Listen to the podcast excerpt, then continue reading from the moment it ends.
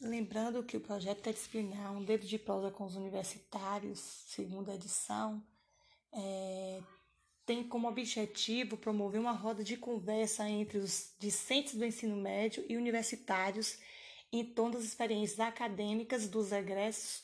do Complexo Integrado de Educação.